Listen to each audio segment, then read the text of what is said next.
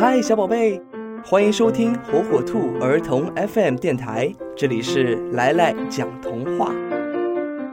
今天啊，来来要给大家讲的童话故事是《咕咚来了》。有一天，天气非常好，小兔子正在湖边玩耍呢。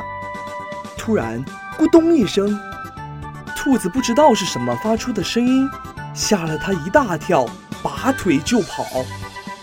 兔子一边跑还一边喊：“快跑啊，快跑啊！咕咚来了，咕咚来了！”一只狐狸看见兔子拼命地跑，拦住它问：“慌慌张张的，出什么事了？”兔子急切地说：“快跑吧，咕咚来了！”狐狸不知道咕咚是什么，吓了一跳，也跟着兔子拼命地跑。小熊听说咕咚来了，连忙跟着他们一起跑。就这样，小鹿、小马、小猴都跟着跑起来，大家闷着头拼命跑，越跑越害怕。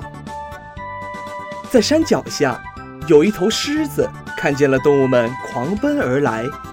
他好奇地问：“出什么事了？你们跑什么？”小熊气喘吁吁的回答：“嗯，森林里有个怪物，可厉害了。”狮子问：“比我还厉害？”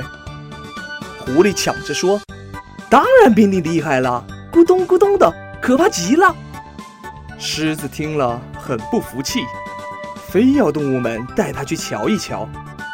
兔子便领着大伙儿来到湖边，这时，咕咚一声，一个成熟了的木瓜从树上落下来，掉进湖里。小动物们，你看看我，我看看你，笑开了。